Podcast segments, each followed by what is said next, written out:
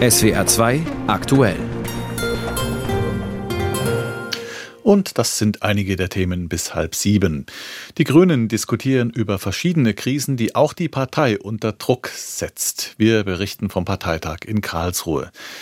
Wie geht es weiter mit dem Finanzierungschaos der Bundesregierung? Dazu das SWR-Tagesgespräch mit dem Vorsitzenden des Haushaltsausschusses Helge Braun von der CDU und die Lokführergewerkschaft GDL hat die Tarifverhandlungen mit der Bahn für gescheitert erklärt. Dazu mehr in unserer Wirtschaftssendung ab 18.30 Uhr.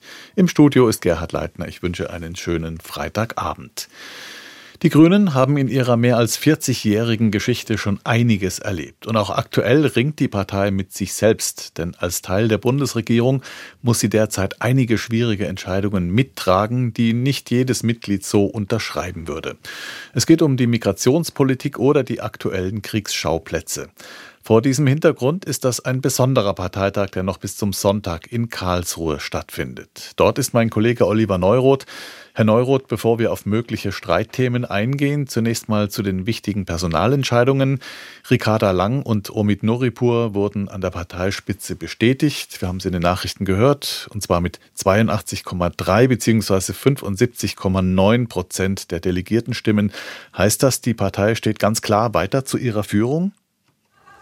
Ja, man kann schon sagen, dass der Parteiführung der Rücken gestärkt wurde, denn beide Ergebnisse sind ordentliche Ergebnisse, wobei Omid Nuripur etwas schlechter abgeschnitten hat als bei seiner ersten Wahl zum Parteichef vor rund zwei Jahren. Äh, was ich so wahrnehme in der Partei ist tatsächlich auch eine gewisse Unzufriedenheit mit Nuripur. Auf viele wirkt er einerseits, ich sag mal, kumpelhaft, freundlich, auch patent, aber eben nicht so anpackend. Viele würden auch sagen, nicht so innovativ wie Ricarda Lang. Sie hat ja auch ein besseres Ergebnis eingefahren als beim letzten Mal und das deckt sich stimmungsmäßig tatsächlich mit dem, was auf diesem Parteitag zu spüren ist und auch sonst in der Partei, dass sie an Zustimmung, an Unterstützung grundsätzlich gewonnen hat. Wie sehr spielt denn der Regierungsknatsch eine Rolle? Es ist ja unübersehbar, dass auch die Grünen derzeit große Kompromisse eingehen müssen. Stichwort Finanzierung der Klimaziele. Ja, dieses Thema hat den gestrigen Start des Parteitages überschattet. Robert Habeck hat eine Rede gehalten, der Vizekanzler und Wirtschaftsminister und damit ja derjenige, dessen Ministerium dieses Verfassungsgerichtsurteil direkt trifft, weil etliche Projekte aus seinem Ministerium plötzlich wackeln, wenn es um den Ausbau der Wirtschaft in Richtung Klimaneutralität geht. Habeck trat entsprechend ernst auf, im dunklen Jackett, nicht so hemsärmelig, wie man ihn sonst kennt. Und auch in anderen Reden kam das Haushaltsthema immer wieder zur Sprache. Aber der Tenor war immer der gleiche, nämlich dass man nun ein Problem hat, dass die Regierung ein Problem hat, das aber gelöst werden könne. Und dass in solchen Krisenlagen die Partei, die Grünen besonders eng zusammenstehen, also dass kein neuer Streit aufgemacht wird, sondern die Konsequenzen aus diesem Urteil eher lauten, wir sind eins. Besonders schwer tun sich viele Grüne mit der Migrationspolitik der Regierung. Wie ist denn da der Diskussionsstand? Nun, dieses Thema sollte auch zum Start des Parteitags gestern schon aufgerufen werden, doch es ist vertagt worden. Einerseits, weil eben die Schuldenbremse, weil die Entwicklungen in Berlin Raum einnehmen sollten, aber auch, weil man das ein bisschen lösen wollte von diesem Thema. Und morgen kommt es also dran, äh, dass man da mehr Platz dem Thema geben möchte, denn es ist ein großes Thema, es ist ein Konfliktthema, das Thema Asylpolitik. Da ist wirklich ein Riss in der Partei. Viele, die eher realpolitisch drauf sind, sagen, gut, wie es die Bundesregierung macht, sprich Migrationsabkommen zu erarbeiten, die Rückführung Ausführungen zu verstärken, zu forcieren. Das ist der richtige Weg. Und viele eher linksgerichtete Grüne sagen, das ist der falsche Weg, denn wir müssen uns menschlich zeigen, eine humane Flüchtlingspolitik an den Tag legen. Dazu passt nicht, wie die Bundesregierung agiert, national und auf EU-Ebene.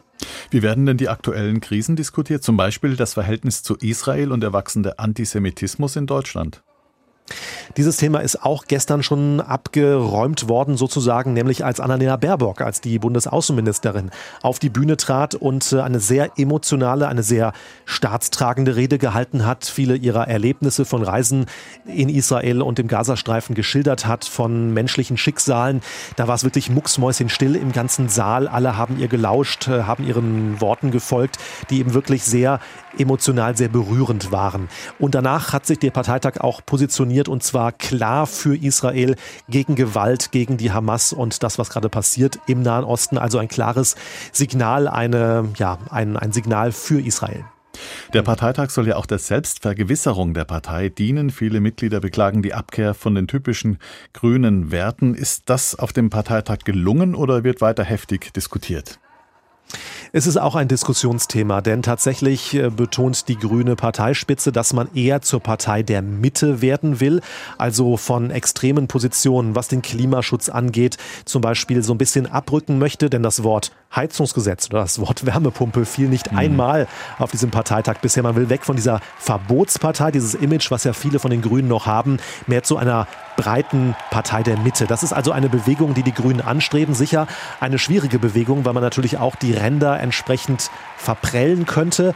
Aber diese Bewegung will die grüne Parteispitze auf jeden Fall starten und bis zur nächsten Bundestagswahl vielleicht eine neue Positionierung haben. Und die Stimmung ist offenbar ganz gut bei Ihnen. Genau, gerade läuft die Wahl der Europaliste, also der Kandidaten für die Europawahl. Und tatsächlich ist damit viel Applaus gerade den aktuellen Kandidaten ähm, zugesprochen worden. Ja, die Stimmung ist im Augenblick ganz gut. Der Grünen Parteitag in schwierigen politischen Zeiten. Aus Karlsruhe war das Oliver Neuroth und das Gespräch, das haben wir kurz vor der Sendung aufgenommen. Nach dem Urteil des Bundesverfassungsgerichts, das der Regierung 60 Milliarden Euro im Klimafonds gestrichen hat, steckt die Bundesregierung in einer finanzpolitischen Krise. Und die Union, die hat mit ihrer Klage in Karlsruhe die Haushaltslawine ausgelöst, auch wenn der direkte Verursacher natürlich die Ampelkoalition ist. Der CDU-Politiker Helge Braun gehört im Bundestag zu den Haushaltsexperten seiner Fraktion und er ist Vorsitzender des Haushaltsausschusses. Im SWR-Tagesgespräch spreche ich mit ihm über die Haushaltsmisere. Herr Braun, haben Sie diese Dramatik erwartet in dieser Woche nach dem Urteil? Ja, also nach dem Urteil war für uns von Anfang an klar, dass insbesondere dieser Hinweis, dass man äh, Schulden aus Krisenzeiten nicht beliebig in die Zukunft verschieben kann, eigentlich ja logisch ist und dass die Folge daraus aber bedeutet, dass nicht nur das äh, Geld für den Klimaschutz, sondern auch die Energiehilfen jetzt auf dem Prüfstand stehen. Deshalb war das jetzt zu erwarten. Hm, jetzt gibt es also ein richtiges Finanzierungschaos. Jetzt soll die Schuldenbremse für dieses Jahr ausgesetzt werden. Die Notlage muss aber erstmal anerkannt werden. Herr Braun, ist das aus Ihrer Sicht alternativlos? Nein, das kann man zum jetzigen Zeitpunkt noch gar nicht wirklich beurteilen. Christian Lindner hat ja in zwei Sätzen angekündigt, was er vorhat. Aber auch das ist ähm, juristisch und verfassungsrechtlich alles sehr kompliziert. Wir müssen erstmal nächste Woche uns den Nachtragshaushalt angucken. Und dann ähm, sage ich mal, für die CDU-CSU haben wir auch ein Interesse, dass wir für dieses Jahr einen verfassungsgemäßen Zustand herstellen. Aber sozusagen eine Öffnung in die Zukunft, was neue Schulden angeht, das geht nicht. Die Ampel muss schon sagen, sie hat zu viel versprochen und muss deshalb auch sagen, was jetzt nicht mehr geht. Aber die 60 Milliarden sind ja weg. Wo soll das Geld jetzt herkommen, wenn nicht Steuern erhöhen zum Beispiel? Also die 60 Milliarden sind ja auch noch nicht verausgabt und sind auch nicht für ein Jahr vorgesehen worden.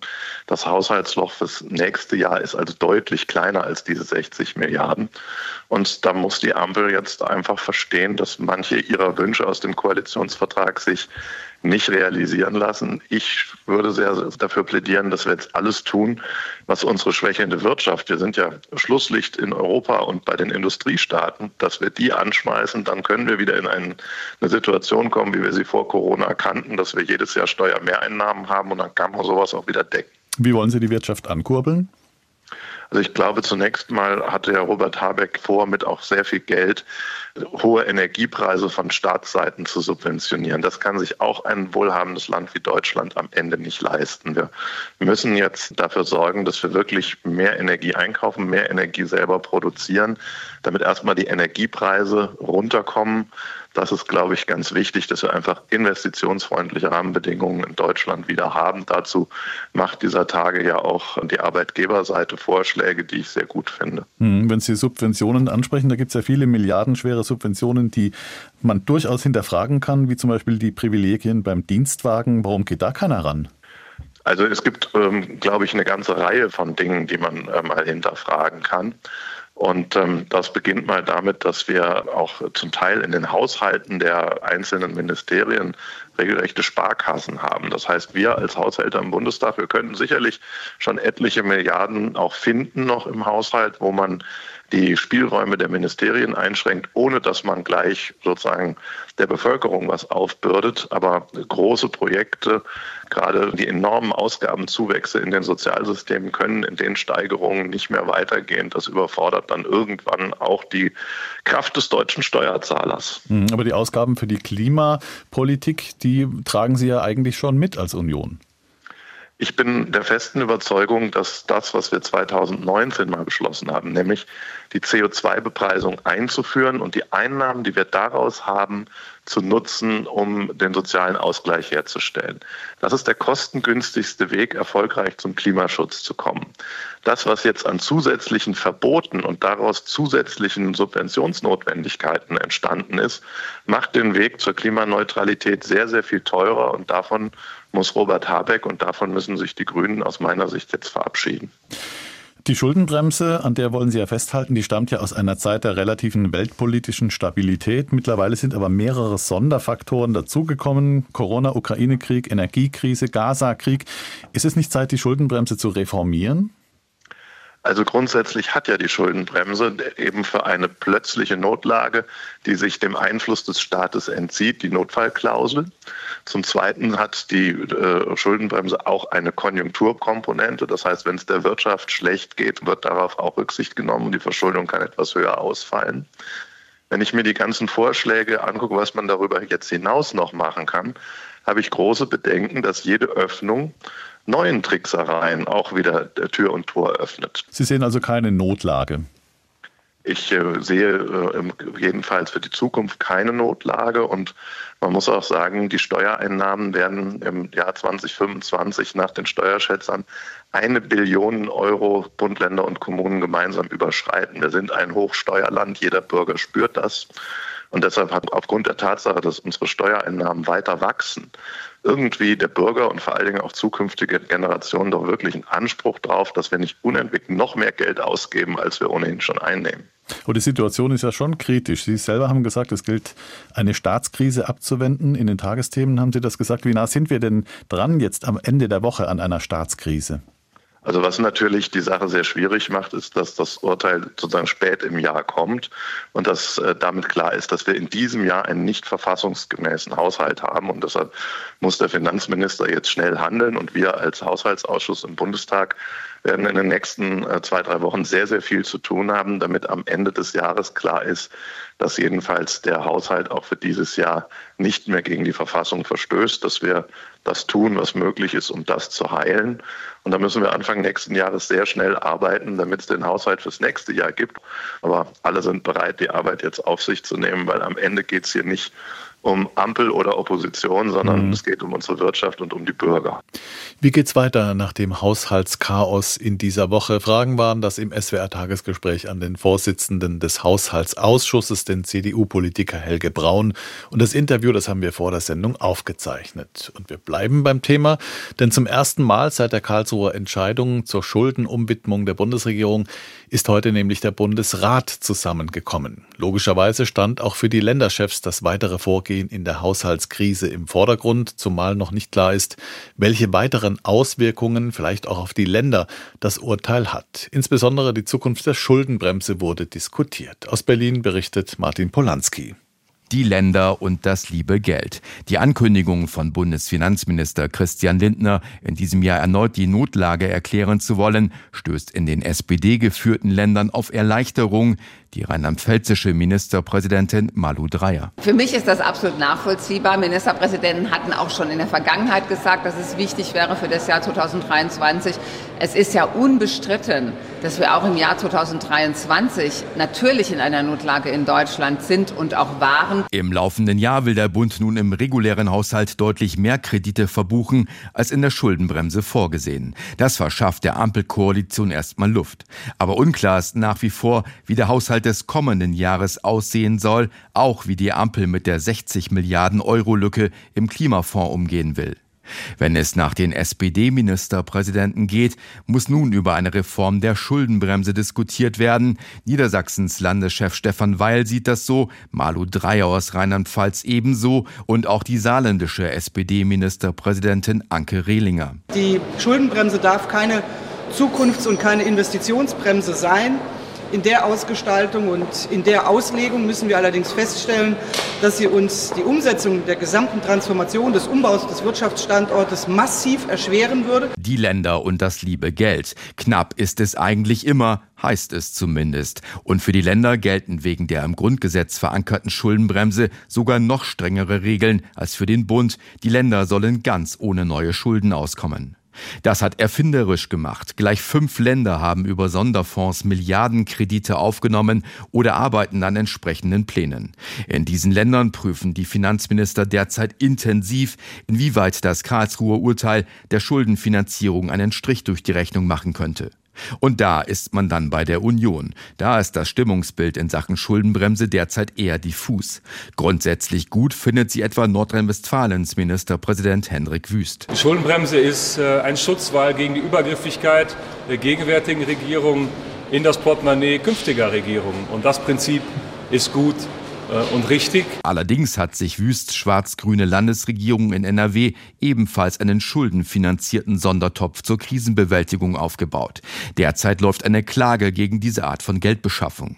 Und Berlins regierender Bürgermeister Kai Wegner von der CDU plant gerade einen Schuldentopf aufzubauen. Und da das nach dem Karlsruher Urteil nun deutlich schwieriger geworden ist, fordert Wegner gleich, die Schuldenbremse zu reformieren und damit abzuschwächen, praktisch auf einer Linie mit der SPD. Zudem geht in vielen unionsgeführten Ländern die Angst um, dass der Bund wegen des 60 Milliarden Lochs im Klimafonds nun weniger in den Umbau bestimmter Branchen investieren wird.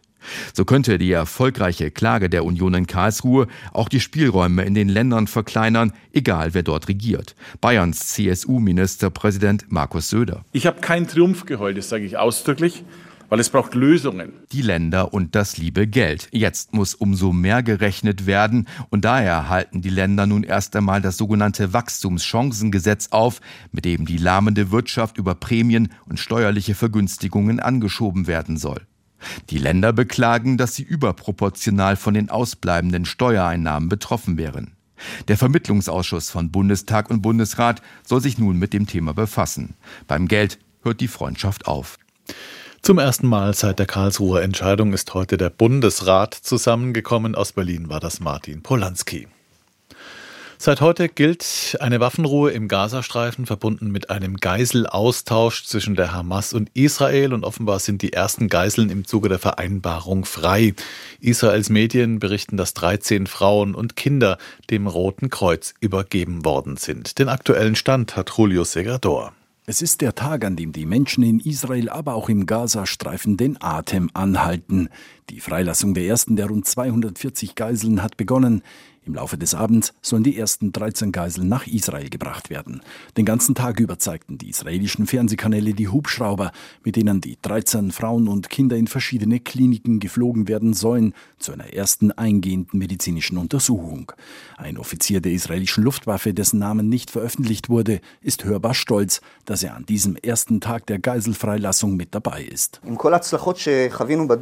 Bei all den Erfolgen, die wir erlebt haben, ist das der Beginn des Lichts am Ende des Tunnels. Es ist ein großes Privileg, hier bei diesem bedeutungsvollen Moment dabei zu sein. Wir machen das alle gemeinsam.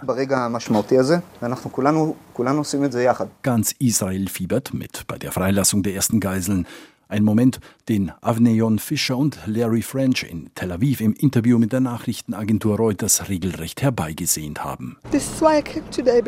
Ich könnte den ganzen Tag weinen. Ich bin hier, weil ich die Familien der Geiseln umarmen will. Es ist schrecklich für uns alle. Ich denke, wir können diesen Krieg gar nicht gewinnen. Aber was wir haben, ist unser Volk, unser Land, das wir alle lieben. Uh, ich freue mich sehr, dass wir einige Geiseln freilassen können. Ich weiß, dass es seit langem eine große Priorität hat und ich hoffe wirklich, dass wir diese viertägige Waffenruhe einhalten können, ohne dass etwas schief geht. Doch auch im Gazastreifen atmen die Menschen tief durch. Zum ersten Mal seit fast sieben Wochen können sie ohne Angst auf die Straßen gehen. Viele wie Suad Abu Nazirat nutzen die Waffenruhe, um in ihre Wohnungen zurückzukehren. Ehrlich gesagt ist es ein schönes Gefühl, nach all der Zeit nach Hause zurückkehren zu können, um seine Familien und Angehörigen zu sehen. Aber wir sind immer noch zögerlich und haben Angst. Denn es bleibt Skepsis. Zu tief sitzen Angst und Misstrauen in den Köpfen der Palästinenser im Gazastreifen. Ahmad Kabalan sagt im Interview mit der Nachrichtenagentur Reuters, dass er noch nicht in seine Wohnung zurückkehren möchte. Selbst wenn ich nach Hause zurückkehren würde, fürchte ich, dass es einen weiteren Angriff auf die Gegend gibt und ich sterben würde. Ich werde nach Hause erst zurückkehren, wenn der Krieg vorbei ist. Ich vertraue nicht auf das, was Israel verspricht, nicht einmal für eine Stunde. Zeitgleich zur Freilassung der ersten Geiseln aus dem Gazastreifen sollen auch, wie vereinbart, die ersten palästinensischen Häftlinge aus israelischen Gefängnissen entlassen werden. Geplant ist, 39 Frauen und Teenager ins Westjordanland und nach Ostjerusalem zu bringen. Am Checkpoint Betunia, wo die Übergabe stattfinden soll, kam es am Nachmittag zu Auseinandersetzungen zwischen Palästinensern und israelischem Militär. Dieses setzte bei dem Einsatz Tränengas und Gummigeschosse ein. Überraschend kam die Nachricht, dass heute auch zwölf thailändische Geiseln freikommen sollen. Sie sind nicht Teil der Vereinbarung zwischen Israel und der Hamas. Das thailändische Außenministerium bestätigte die Freilassung seiner Staatsbürger. Der Geiselaustausch zwischen der Hamas und Israel hat begonnen. Der Bericht war das von Julio Segador aus unserem Studio in Tel Aviv. Wieder einmal gibt es Negativschlagzeilen aus unserem Schulsystem. Laut einer Forsa-Umfrage des Verbandes Bildung und Erziehung würde knapp die Hälfte der Schulleiterinnen und Schulleiter in Baden-Württemberg ihren Beruf nicht mehr weiterempfehlen. Die Zahl der Schulleitungen, die mit ihrem Beruf unzufrieden sind, habe sich innerhalb von fünf Jahren vervierfacht. Phyllis Kückrekoll, Landespolitik-Korrespondentin in Stuttgart. Woran liegt das denn? Warum sind die denn so unzufrieden? Also das größte Problem scheint wirklich der Lehrkräftemangel zu sein. In Baden-Württemberg sind 250 Schulleitungen abgefragt worden und da haben 42 Prozent gesagt, dass sie zum Schuljahresbeginn eine bis drei Stellen nicht besetzt bekommen hatten, zum Teil sogar noch mehr. Und das führe zwangsläufig zu Einschnitten, sagte Gerhard Brandt, der Bundes- und Landesvorsitzende beim Verband Bildung und Erziehung. Eklatant habe dabei die Verwaltungsarbeit zugenommen. Das sei auch die größte Belastung. 98 Prozent der Schulleiterinnen und Schulleiter beklagten eben ein Zitat stetig wachsendes Aufgabenspektrum. Die Politik, die habe das alles nicht auf dem Schirm bei ihren Entscheidungen. Als Beispiel führte Brandt den Kuchenverkauf an. Da habe man insgesamt über 30 Seiten bekommen, wie denn nun der Kuchenverkauf versteuert werden muss an Schulen. Und das war nur ein Beispiel. Und auch die Anspruchshaltung, dass Schule eben aufkommende gesellschaftliche Probleme lösen soll, sei sehr belastend. Das sagen neun von zehn Schulleitungen in Baden-Württemberg. Ja, und offenbar bekommt auch die oberste Dienstfrau, Kultusministerin Schopper, auch schlechte Noten. Aber warum kommt die denn so schlecht weg bei den Schulleiterinnen und Schulleitern? Ja, das ist bemerkenswert. Gerhard Brandt, der Vorsitzende des Verbandes, der zeigte sich total schockiert über die schlechte Bewertung von Kultusministerin Schopper von den Grünen, weil sie eigentlich eine Sympathieträgerin ist und als eine gilt. Er habe nicht damit gerechnet, dass es so viele Fünfen und Sechsen geben würde, sprach von einer brutalen Bewertung und am Ende steht eben die Note 4,5. Und das ist jetzt das zweite Jahr in Folge, dass es so eine schlechte Note gibt. Und da sagt Brandt auch, Schopper habe viel Empathie für die Schulen, das sei authentisch, das spüre er, aber das Erbe sei eben ein schweres gewesen. Corona habe die Schulen belastet. Noch schlimmer aber habe der Krieg gegen die Ukraine das Bildungssystem getroffen. Dann nämlich sei der Lehrkräftemangel, der ja schon bestand und noch schlimmer geworden ist, auf steigende Schülerzahlen getroffen und da vor allem eben auch auf Schüler, die überhaupt kein Deutsch sprechen. Das seien schon denkbar schlechte Rahmenbedingungen. Und Schopper müsse anders als ihre Vorgängerin jetzt auch Inklusion umsetzen. Dann kommt der Rechtsanspruch auf Ganztag ab 2026. Das muss sie auch irgendwie anvisieren. Und bei diesen Themen, da habe ihre Vorgängerin gebremst, da eh nicht realisierbar. Und jetzt muss Schopper eben überall ran. Und doch packt sie eben aus Sicht des VBE nicht kräftig genug an. Es herrscht also eine sehr große Unzufriedenheit. Sie haben schon einige Forderungen genannt. Was darüber hinaus fordern denn die Schulleitungen?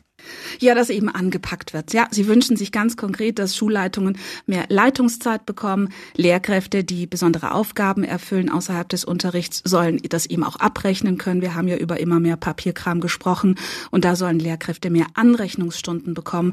Insgesamt sollen einfach bessere Rahmenbedingungen bei der Arbeit mit geflüchteten Kindern geschaffen werden. Dann sollten flächendeckend multiprofessionelle Teams mit in die Klassenzimmer und da eben entlasten. Und aktuell würden Quereinsteiger an den Schulen angeheuert. Das sei ja gut, findet Brandt, aber dann bitte auch unbedingt konsequent, pädagogisch und wissenschaftlich qualifizieren. Das passiere eben nicht konsequent. Also es sind viele, viele Themen, die Geld und Personal kosten.